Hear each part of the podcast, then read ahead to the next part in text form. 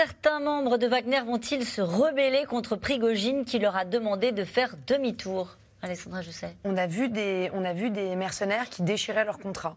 Ah oui. Euh, sur Telegram, il y en a qui déchiraient en disant qu'ils étaient déçus euh, de leur leader et du chef. Euh, mais bon, à part ces gestes symboliques, on ne voit pas les gens vraiment se rebeller contre Prigogine. Et vous avez pris contact avec ce qu'il reste de Wagner, et il y en a en Afrique parce que eux, ils continuent à faire le job comme avant C'était, c'était justement ça. Je pense que peut-être qu'une des parties de la réponse de pourquoi est-ce qu'il n'est pas mort, c'est l'Afrique en fait. C'est que euh, en fait, euh, il faut imaginer que tout le système qu'il a déployé pour se pour se déployer en Afrique est un système complexe. C'est des entreprises qui sont des faunées, c'est des entreprises qui vous permettent de sortir l'argent du produit de tout ce qu'il arrive à récupérer. On sait que des mines d'or en Centrafrique, comme Mendacima, maintenant donnent à peu près entre 10 et 12 millions d'euros d'or par par mois. Mais il faut le sortir. Il faut le sortir, il faut aller le blanchir à Dubaï, il faut tout ça. Et donc ça, ça demande et ça nécessite des entreprises, ça nécessite des, des organisations. Et tout ça, Evgeny Prigogine, il l'a mis en place et c'est lui qui est à la tête de ces organisations. Donc c'est compliqué de le remplacer du jour au lendemain. Euh, ça ne veut pas dire qu'on ne le remplacera pas dans six mois, le, temps de mettre en place un propre système parallèle. Vous avez vraiment redonné du sens à cette déclaration de Loukachenko du début de, l'émission où il disait on pourrait buter Poutine, euh, Prigogine, mais pas tout de suite. Attends un peu. En fait, pour toutes les raisons que vous nous avez euh, expliqué ce soir. Simplement pour euh, poursuivre sur l'Afrique, je pense que maintenant il y a un vrai problème tout de même de crédibilité. Des Wagner De Wagner en Afrique. Pourquoi? Parce que dans l'esprit de tous les dirigeants euh, africains qui ont invité Wagner et qui collaborent avec, pour eux c'était clair qu'il y avait un alignement entre la position de Prigogine et la, position russe. Après avoir vu la confrontation qui va, comme, ça a été dit, certainement se prolonger un petit peu encore, sous des différents aspects, je pense qu'il y a plusieurs euh, dirigeants qui vont se poser la question de la fiabilité de l'investissement Wagner. La Biélorussie fait-elle aussi l'objet de sanctions économiques sévères Annie de Banton Oui, absolument. Oui elle fait l'objet de sanctions. Pas tout à fait les mêmes, ce qui permet d'ailleurs aux Russes d'aller faire des courses en Biélorussie de temps, euh, et de pouvoir avoir accès à des produits occidentaux qui, auxquels ils n'auraient pas accès, en, plus accès en Russie. Il y a une espèce de tourisme euh, du shopping euh, de Russes en Biélorussie.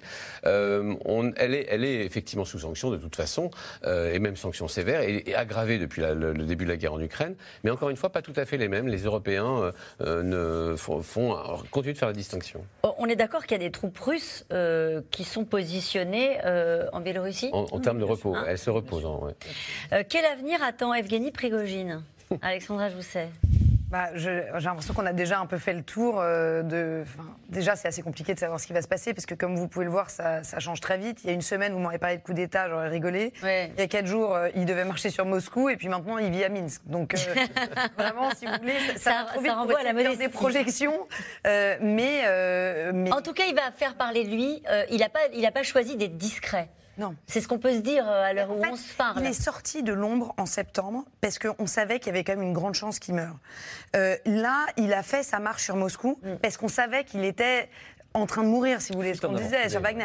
Et donc, il est acculé, il n'a pas d'autre solution que de, que de faire des coups d'éclat. Bah là, il est dans la même situation. On se dit tous qu'il va être empoisonné, donc il, va, il n'a de cesse que de vouloir exister et de devoir exister pour survivre. Comment la ministre Wagner pourrait-elle s'intégrer dans l'armée régulière alors que leurs rapports ont toujours été emprunts de mépris et de méfiance. Jean-Paul Perruche. Bah, c'est ce que je disais tout à l'heure. C'est-à-dire que pour moi, l'histoire de Wagner, qui s'est positionné comme anti antagoniste de l'armée russe régulière rend pratiquement impossible la fusion entre les combattants de Wagner et ceux, en tout cas ceux du moment. Hein. Je ne parle pas mm. des futurs recrues, mais ceux du moment, ça me paraît très très difficile. Et Alexandra, je sais, vous n'étiez pas totalement sur cette ligne. Hein. Non, non, mais on n'est pas d'accord parce que moi je disais que déjà, là où j'étais d'accord avec vous, c'était sur les 8000 historiques qui sont en Biélorussie, qui sont vraisemblablement redéployés en Afrique ou ailleurs.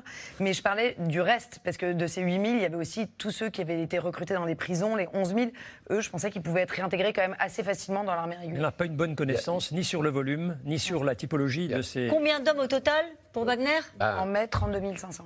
32 500. Dont 20 000 sont morts. Enfin, pas, pas 32 500, mais il faut savoir aussi que c'est le, contingent russe qui a le plus perdu. Hein, près de la moitié de ces. On, dit qu'il a perdu 20 000 hommes. Et des munitions qu'il a mis de côté, du coup mm.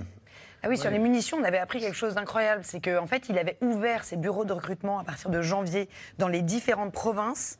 Euh, parce que c'était sa façon de récupérer plus de munitions. C'est-à-dire que les munitions sont Ah oui. délocalisées. Et en fait, assez intelligemment, on se demandait pourquoi il ouvrait tous ses bureaux dans les provinces. Et en fait, c'était pour récupérer plus de munitions à la barbe du ministre de la Défense et pour Ouais. pouvoir plus alimenter ses troupes. Là, les Russes vont les récupérer À votre avis, ces armements Forcément, ce serait logique. Et ils devaient les rendre. Enfin, les Russes ils devaient les rendre le 1er Il faudrait qu'ils les sabotent, donc ils vont quand même pas le faire. Pourquoi les Russes qui vivent à l'étranger ne manifestent-ils pas? Bah, D'abord parce qu'ils sont, ils sont- ils ont mauvaise presse, les Russes à l'étranger. En fait, moi, je- on en connaît certains qui se font passer pour Ukrainiens pour essayer d'avoir à expliquer pourquoi ils sont Russes, qui est d'ailleurs très très bête, hein, parce que franchement, euh, quand on est que la plupart des Russes est à, à l'étranger, s'ils ont choisi l'étranger, c'est justement pour s'éloigner en partie, en tout cas pour une partie d'entre eux, de, de ce qu'ils estiment de la verticale du pouvoir poutinien. Euh, euh, c'est parce que les Ukrainiens, eux, ont de bonnes raisons de, de- de manifester ou de se montrer. Les Russes, un peu moins. Poutine n'a-t-il pas à craindre d'autres Prigogine Ah, mais bien sûr. Annie de Banton. Ah ça, il a tout à craindre Ouais. de ce point de vue-là. Mais, mais d'autres plus, Il Prigogine nous a expliqué qu'il les entretenait grassement. Oui. Donc, euh, je veux dire, ça crée des vocations. Et par ailleurs, Sans juste pour ajouter, hein. juste pour ajouter, Je, je vous dis ça parce que nous avons interrogé l'un des principaux opposants euh, à Londres, euh, euh, qui s'appelle, j'ai oublié son nom, Khodorkovsky. voilà, et qui dit, lui, euh, forcément, ça va créer des, des- des vocations, et il parle de, de révolutions à venir, d'autres, d'autres instabilités à venir Alors, pour le Khodorkovsky. régime. qui avait soutenu Prigogine samedi. voilà. Oui, ça c'était dingue, en disant s'il faut s'allier avec le diable, eh bien allons-y. Alors, il y a en ce moment une tentative de reprise en main de l'ensemble de ces, de ces milices par le, par le, pro- le- le- le pouvoir russe. hein. Il il s'agirait, selon, la, selon ce qu'on peut savoir, de réunifier l'ensemble, de ramener l'ensemble entre les mains du, du ministère de la Défense. Je ne suis pas sûr Une- que ça fonctionne. Regardez ce que ça donnait avec, euh, avec Wagner. Oui. Une question de Nathalie en Gironde. Poutine peut-il perdre la prochaine élection présidentielle? Non. Il n'y a pas de- Non, dites-vous Annie de Banton S'il arrive jusque-là, c'est-à-dire mars 2024, il est peu probable qu'il la perde. Et Prigogine peut-il se présenter à la prochaine présidentielle? En tout cas, on a évoqué ce soir son appétit de peut-être de pouvoir et en tout cas euh, sa volonté de se faire entendre dans ces heures où on le dit, où on peut penser qu'il est menacé. Prigogine a-t-il encore une carte à jouer? Allez avec vous, Alexandra Jousset. Bah, les cartes à jouer, c'est de réussir à s'étendre dans encore plus de pays pour se rendre encore plus indispensable. Et on sait Ouais. qu'il envoie des gens euh, en Érythrée, au Burkina Faso, dans d'autres pays. Il va devoir euh, déplacer ces 8000 hommes qui sont en Biélorussie, qui, comme vous le disiez, ne vont pas pouvoir rester en Biélorussie. Ça va lui faire de la main-d'œuvre disponible pour conquérir plus de territoire ailleurs. Merci à vous tous. C'est la fin de cette émission qui sera rediffusée ce soir. Et nous, on se retrouve demain dès 17h40 pour un nouveau C'est dans l'air en direct. Et n'oubliez pas que vous pouvez réécouter euh, C'est dans l'air quand vous le souhaitez, en replay, mais aussi en podcast, car C'est dans l'air est une émission qui s'écoute. Belle soirée à vous.